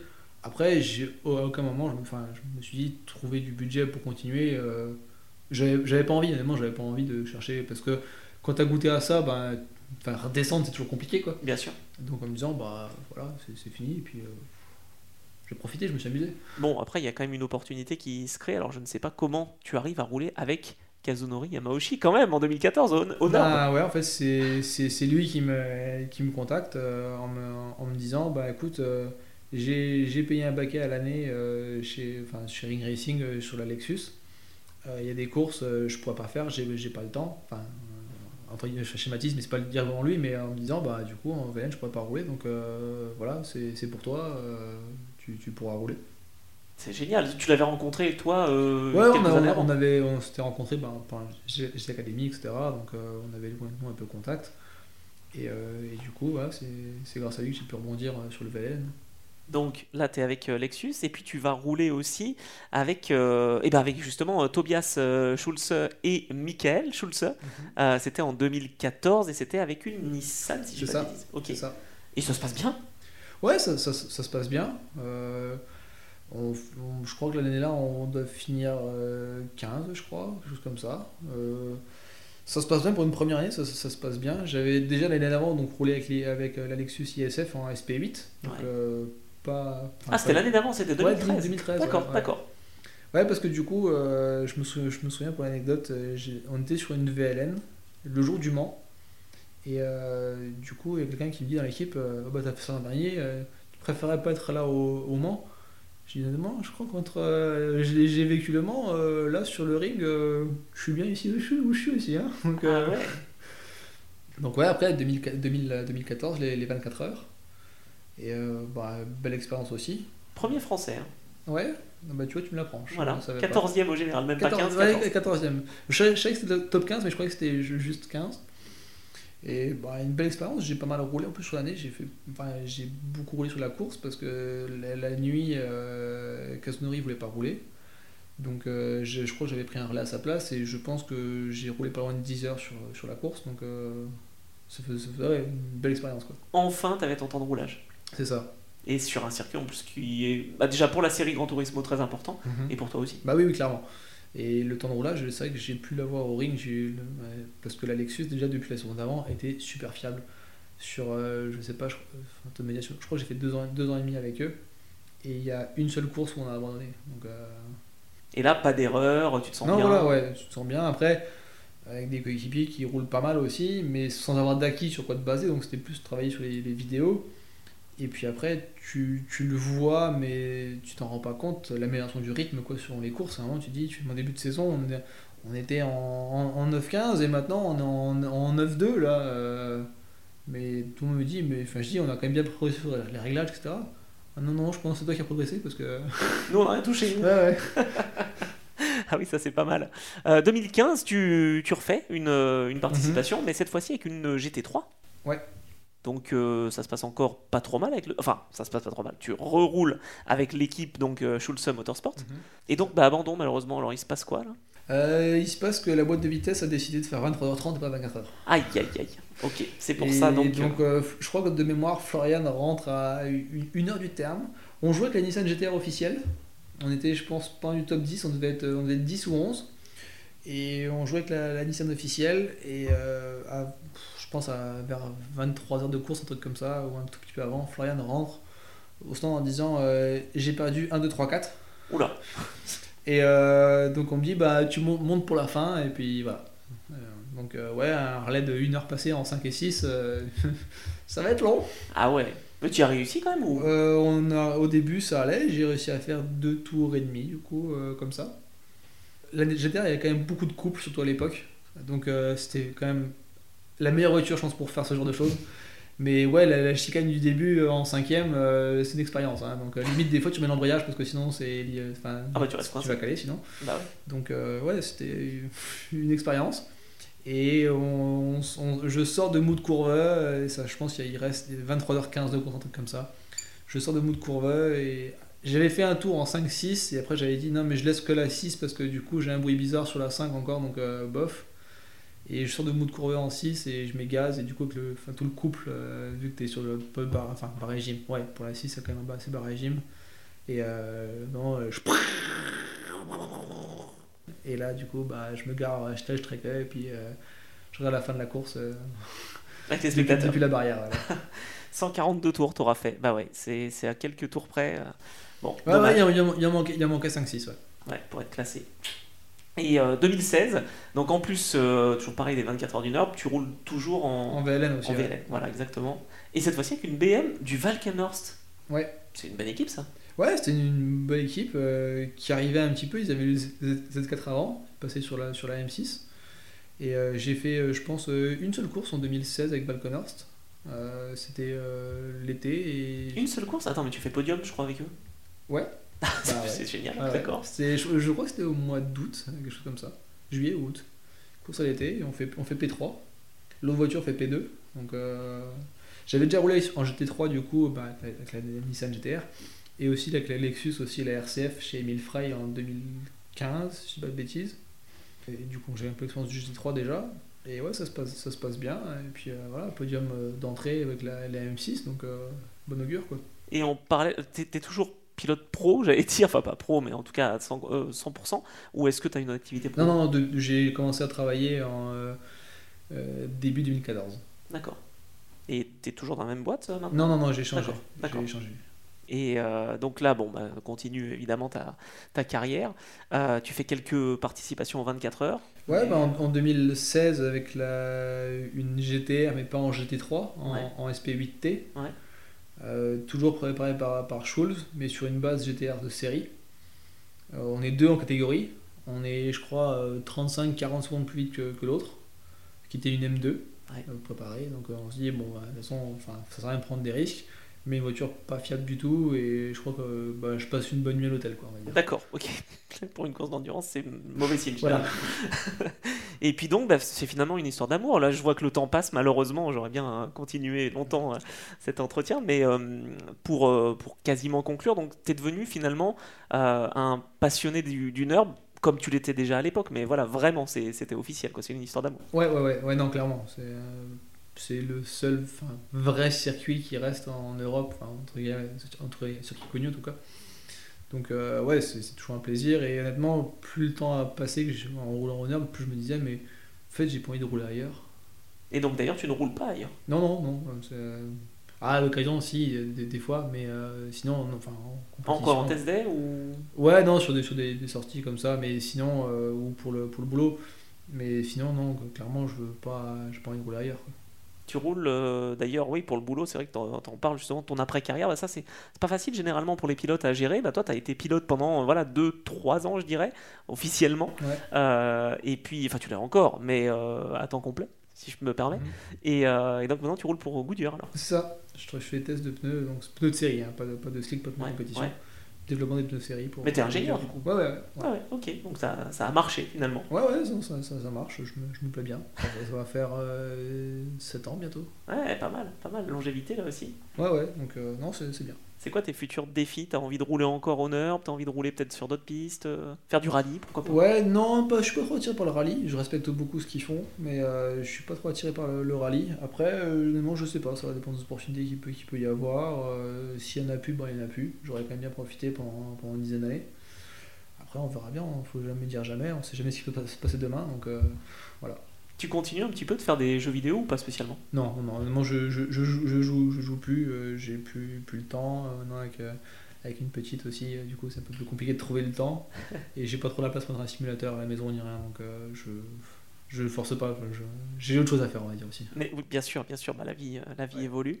Et quand même, tu, tu regardes euh, ton parcours avec, euh, j'allais dire admiration, si tu te remets dans, le Jordan Tresson finalement de, de 8-9 ans, tu te dis, bah, quand même, j'ai réussi à faire ça, waouh. Ouais, ouais, non, c'est sûr, c'est un accomplissements, euh, des opportunités euh, qu'il faut savoir créer aussi, on va dire. Il y a un peu de chance dans tout ce qu'on fait, mais il faut savoir aussi un peu la provoquer à côté, donc voilà, ça aurait pu être mieux, ça aurait pu être moins bien. On sait déjà avec des si, on, pourrait toujours changer le passé ou le futur, mais ouais, pas mécontent, euh, j'aurais pu faire mieux, j'aurais pu faire moins bien. Euh, J'ai réussi à faire une pole au général en VLN, donc je suis quand même content de ça. En disant, euh, entre guillemets, d'où je, viens, et avec le peu de roulage que j'ai, même en GT3 par rapport à des mecs qui, qui sont dans la caisse tous les week-ends ou presque. Donc content. Après, déçu de ne pas avoir pu faire un, podium, enfin une victoire en VLN au général. On a gagné en, cat- en catégorie, mais pas, au général. Donc bon, qui sait Peut-être encore pour l'avenir. Ouais, ouais, c'est, bah, il faut jamais dire jamais, et t'as quand même eu un podium en championnat du monde, moi je reste euh, Ouais, non, c'est sûr. Ouais, ouais. impressionné, voilà. Ouais, c'est vrai que, que, euh, au début, tu réalises pas trop, c'est un podium, mais c'est vrai que tu te dis, bon, après, c'est pas comme un endroit où, comme Spa, où tu montes sur le podium de, de Spa et que tu dis, bah, t'as gagné 24 heures de Spa, qui est quand même une course mythique, avec euh, devant, je sais pas, t'as 30 000 personnes qui, qui sont là. Euh, Bahreïn, bon, c'était confidentiel, ça finissait de nuit, il n'y a rien d'incroyable. Sur, sur le podium, t'es content. Il n'y a pas de champagne en plus, dommage. Mais... oui, c'était l'eau drôle. c'est bah ça. oui, du coup, ouais. Ah, c'est vrai, c'est vrai que t'as pas choisi la, la meilleure. euh, Ouais, non, à choisir, course. j'aurais préféré faire le Mans, mais euh, je pense que le Mans P2, j'aurais été déçu aussi, parce que je dis que la victoire, t'es quand même pas loin. Oui, c'est ça. De toute façon, vous êtes jamais contents, les pilotes. Ouais, ouais, ouais. si, quand on gagne, ça va. Ouais, c'est vrai, c'est vrai. T'as gardé quand même des, euh, des contacts dans, dans ce milieu-là, je veux dire, de, de ton année euh, en championnat du monde ou pas spécialement? Ouais, quelques personnes comme ça que j'ai pu rencontrer. euh, je suis toujours en contact avec, avec certains de la Academy. Mais c'est. pas tous les week-ends, quoi. On s'envoie un message de temps en temps. Les anniversaires. Ouais, voilà, trucs comme, trucs, trucs comme ça, ou des fois, c'est ah bah tiens, j'ai pensé à toi parce qu'il y avait ceci, euh, une photo qui fait penser à quelque chose, ou euh, de revoir un souvenir des fois, euh, Google Photo qui te dit, vos souvenirs d'il y a tant d'années, tu fais ah ouais, tiens, c'est vrai. Et, et tu, je sais pas, tu conseillerais à tes, tes enfants, peut-être si t'as des, des en- enfants, que ce soit garçons ou filles, hein, filles là en l'occurrence, Ouais. de Ah faire. bah, euh, non, elle, est- elle essaiera le karting, euh, ça fait un bout de temps que je me dis qu'il faudrait que je l'emmène, euh, juste pour les faire essayer sans la pousser. Après, j'ai pas non plus le budget à consacrer sur, enfin, pour pouvoir l'emmener euh, jusqu'en GT3, euh, comme certains peuvent avoir la chance euh, d'avoir des parents qui ont les contacts ou, euh, ou le compte en banque qui va bien. Donc euh, je sais pas, mais après, si elle aime, elle pourra essayer de, de faire un peu ce qu'elle a envie dans, dans, les, dans le budget qu'on qu'on pourra allouer. Quoi. Ouais, non, c'est intéressant. Mais en tout cas, euh, tu travailles dans le milieu où, tu avais finalement envie d'être. Ah, de toute façon, je me verrai pas autre chose que dans la voiture hein, pour, pour le boulot. Donc, euh, peut-être qu'un jour, si je, dois changer ou que je fais le choix, mais pour l'instant, euh, clairement, je n'ai pas, pas envie d'arrêter de bosser dans le milieu de la voiture parce que c'est ce qui me plaît. Et ça reste pour moi quand même important dans un métier de faire ce qui, de faire ce qui te plaît, même si c'est pas l'extase tous les jours, hein, je pense comme tous les métiers. Mais euh, pouvoir juste aller au boulot à reculons en disant Oh, pff, j'ai pas envie, j'ai pas envie, j'ai pas envie, euh, tous les jours euh, de la vie, euh, c'est pas envisageable quoi. Non, ça c'est clair, c'est clair. Et Certains euh, peuvent le tolérer, moi je, je pourrais pas. Je- on te revoit sur des, sur des circuits, que ce soit au volant ou, ou en spectateur ou pas? Euh, au volant, une opportunité, pas des gros trucs, mais ça pourrait être peut-être en Fun Cup, donc pour le plaisir. Mais sinon, en spectateur, honnêtement, j'ai pas trop le temps, mais ça fait partie aussi, j'aimerais la petite un de ces- quatre quand même. Depuis le temps qu'elle me dit qu'elle veut aller euh, au ring, euh, parce que j'en ai parlé plusieurs fois, on y a été, mais un jour où il n'y avait pas de roulage, même en, en touriste ni rien, juste pour lui montrer, on passait sur, sur la région, donc euh, Je lui ai dit qu'on allait faire un petit crochet. Pas mal. Pour lui donc, montrer euh, un peu le, le lieu de culte. Et ta, ta compagne, elle, elle aime bien ça ou... Euh, elle aime bien euh, tant que je la saoule pas trop avec. Ouais, Donc, d'accord, euh, ok.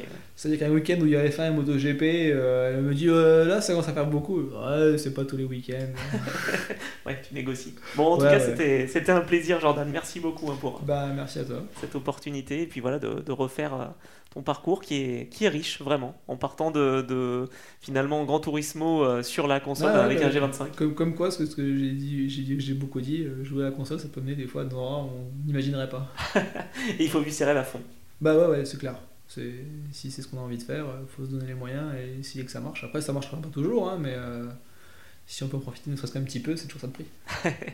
Et ben merci beaucoup et puis bah, j'espère que voilà on te reverra au volant euh, plein de fois. Bah, Voilà. j'espère aussi, même si je, je- je suis assez réaliste dessus. Je sais que ça sera pas des saisons entières en GT3, mais pourquoi pas à l'occasion sur un, ou deux trucs. Et ben ça serait top. On va te suivre en tout cas, mais voilà, je, je tenais vraiment à faire euh, cet épisode avec toi parce que parce que bah oui, tu, tu mérites d'être connu. Bah, merci beaucoup.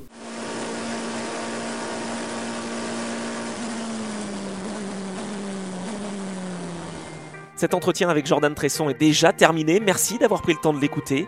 Vous l'avez certainement noté, la qualité audio n'était pas la meilleure dans une salle malheureusement peu isolée, mais je tenais absolument à vous faire découvrir le parcours de Jordan et sa force tranquille qui lui a certainement permis de prolonger son expérience sur les circuits après son éviction du programme GT Academy. Pour moi, le parcours de cet ingénieur lorrain force le respect et je me suis rendu compte de toutes les difficultés qui peuvent exister pour atteindre la compétition de haut niveau et y faire sa place sans y avoir été bercé dès ses plus jeunes années et sans véritable accompagnement.